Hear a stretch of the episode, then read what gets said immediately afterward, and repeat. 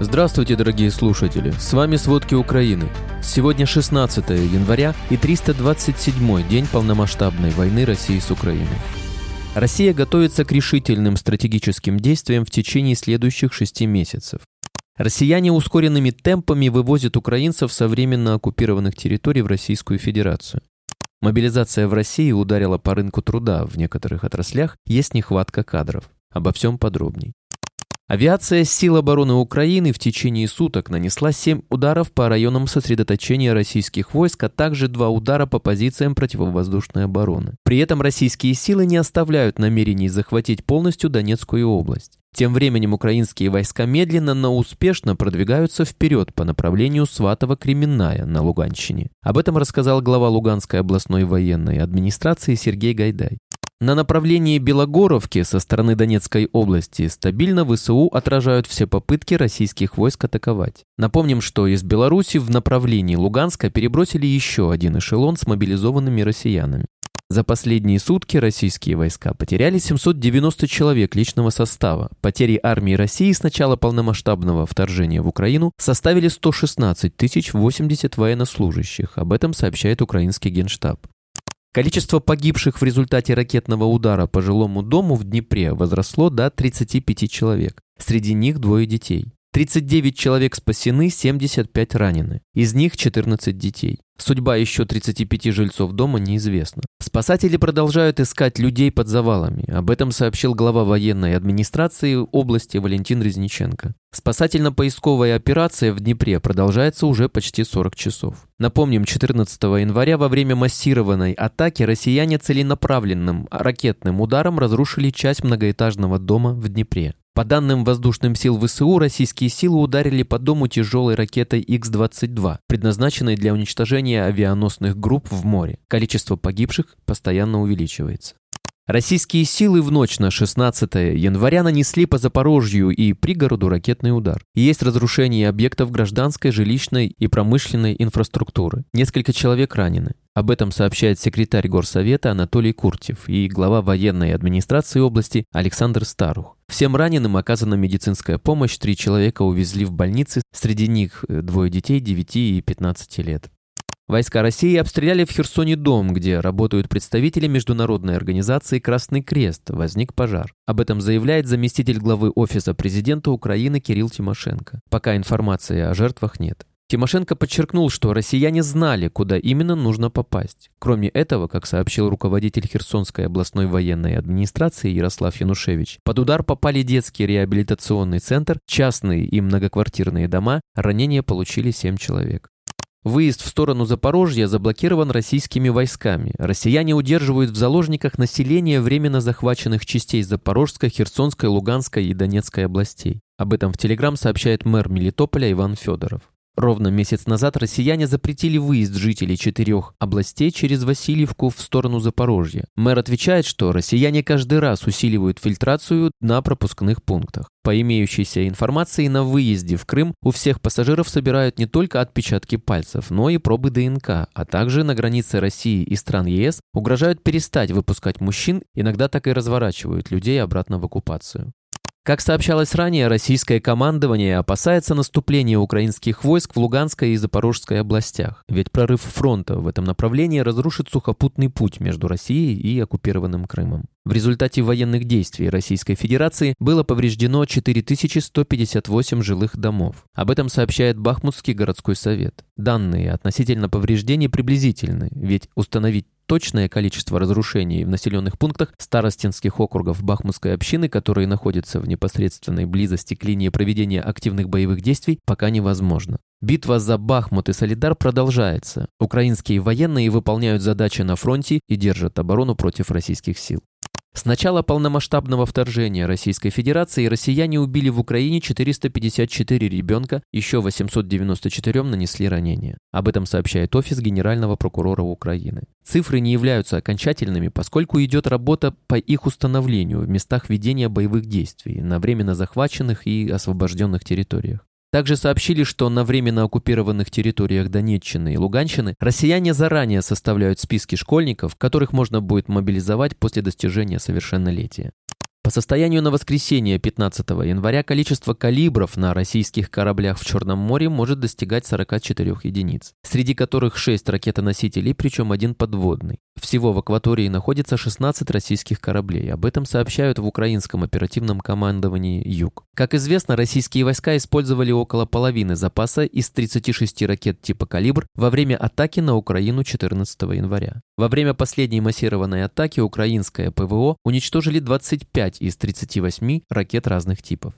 Россия, вероятно, готовится к решительным стратегическим действиям в течение следующих шести месяцев, чтобы вернуть себе инициативу на поле боя и положить конец череде оперативных успехов ВСУ. Так считают в Институте изучения войны. Аналитики отметили, несмотря на то, что Россия не смогла достичь большинства основных оперативных целей в Украине за последние 11 месяцев, Владимир Путин не изменил своих целей в войне. Более того, появляются признаки изменения фундаментальных аспектов подхода России к войне. Первый сценарий – крупное наступление россиян в Луганской области. Полный захват Донецкой и Луганской областей остается официальными военными целями Кремля. Второй сценарий – российская оборонительная операция по разгрому и использованию украинского контрнаступления.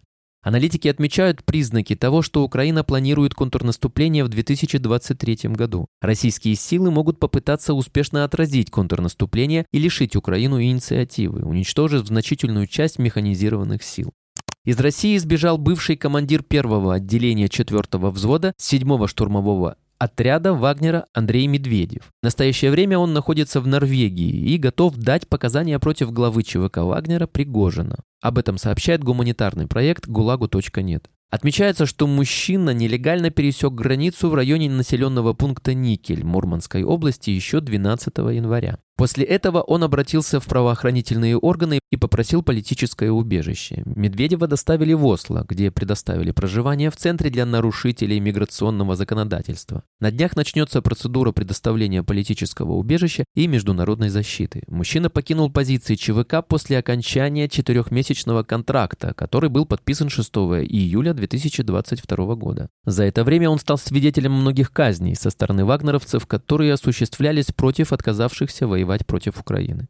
Россияне продолжают вывозить украинцев со временно оккупированных территорий в Российскую Федерацию ускоренными темпами. Об этом сообщает Центр национального сопротивления Украины. Дополнительные средства на размещение украинцев получили Воронежская, Свердловская, Курская, Ростовская области и Краснодарский край России. Для создания оснований так называемой эвакуации россияне сначала прекращают работу социальных учреждений и усиливают обстрелы, чтобы сделать жизнь местных невыносимой, после чего объявляют сначала добровольную, а затем принудительную эвакуацию. Саперы с представителями МВД Молдовы провели контролируемый подрыв боеголовки ракеты. Ракета упала в северной части страны 14 января во время массированного российского удара по территории Украины. Об этом сообщает Министерство внутренних дел Молдовы. В настоящее время армия и представители МВД обследуют территорию в радиусе полутора километров, чтобы убедиться в отсутствии других обломков ракеты. Отмечают, что в результате падения ракеты никто не пострадал. Это уже третий случай падения на территорию Молдовы обломков ракет из-за обстрела Украины. Российские телеграм-каналы распространяют информацию, что 14 января украинский дрон сбросил гранаты на энергоподстанцию в Брянской области. По информации российских провластных ресурсов, гранат было две. Первая сброшенная граната не разорвалась, а вторую накрыл собой охранник, который находится в реанимации. В Белгородской области России сержант устроил масштабный пожар на военном складе, подорвав гранату. Об этом пишут российские СМИ. Инцидент произошел 14 января. Командир взвода, старший сержант, подорвал в воинской части в Белгородской области гранату РГД-5. Площадь возгорания составила 450 квадратных метров. Из-за этого детонировали находившиеся в комнате боеприпасы. По предварительным данным, трое военнослужащих погибли, 16 человек пострадали, еще 8 пропали без вести. Российские правоохранители возбудили уголовное дело.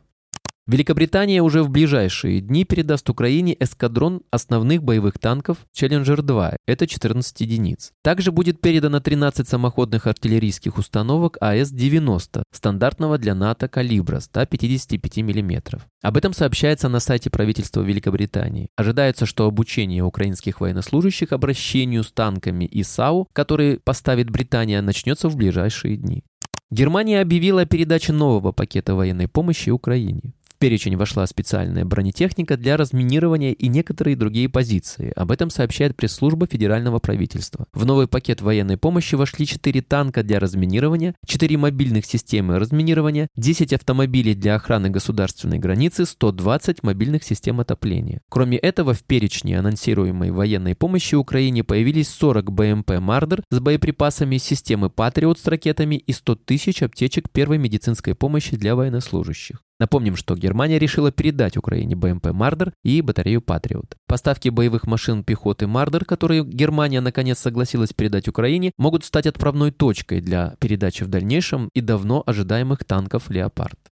Мобилизация в России ударила по рынку труда. В некоторых отраслях есть нехватка кадров. При этом сильного недовольства она не вызвала. Выплаты за погибших и раненых, льготы для детей при поступлении в вузы и заверения властей в том, что мобилизованные погибли за родину, работает как анестезия для значительной части населения. Потому что люди очень бедны, говорит Наталья Зубаревич, специалист в области социально-экономического развития регионов. Благодаря нефтегазовым доходам за первую половину 2022 года, даже несмотря на санкции, в российском бюджете остаются деньги на поддержание социальной стабильности, но вечно так продолжаться не может. 2023 год будет гораздо более проблемным для федерального бюджета, считает Зубаревич. В России узаконили каннибализацию самолетов и разрешили неоригинальные запчасти, пишут «Известия». Источники издания утверждают, что специальные поправки разрешают снимать запчасти с одних гражданских лайнеров и устанавливать на другие. При этом авиакомпании документ пока не получили. Остановка производства Coca-Cola и Pepsi в России привела к резкому сокращению сегмента газированных напитков без сахара. За год натуральные продажи такой продукции снизились почти на 10%. Страховщики отказываются в ремонте авто по ОСАГО из-за дефицита автозапчастей и увеличения сроков их поставки. В Российском союзе автостраховщиков сообщили, что к концу 2022 года доля компенсации в виде ремонта по рынку приблизилась к нулю процентов, хотя еще в первые месяцы прошлого года составляла от 9 до 11 процентов. Страховые компании отмечают, что при денежной выплате в условиях подорожания запчастей клиенты часто сталкиваются с тем, что суммы оказываются недостаточно для проведения полноценного ремонта. Спасибо, это были все главные новости о войне России с Украиной к середине 16 января. Помните, правда существует, а мы стараемся сделать ее доступной. Если вам нравится то, что мы делаем, пожалуйста, поделитесь этим подкастом с друзьями в России. Также, если вы хотели бы помочь нам делать материалы еще более качественными, пожалуйста, оставляйте фидбэк. Это очень важно для нас и для распространения правдивой информации. До встречи.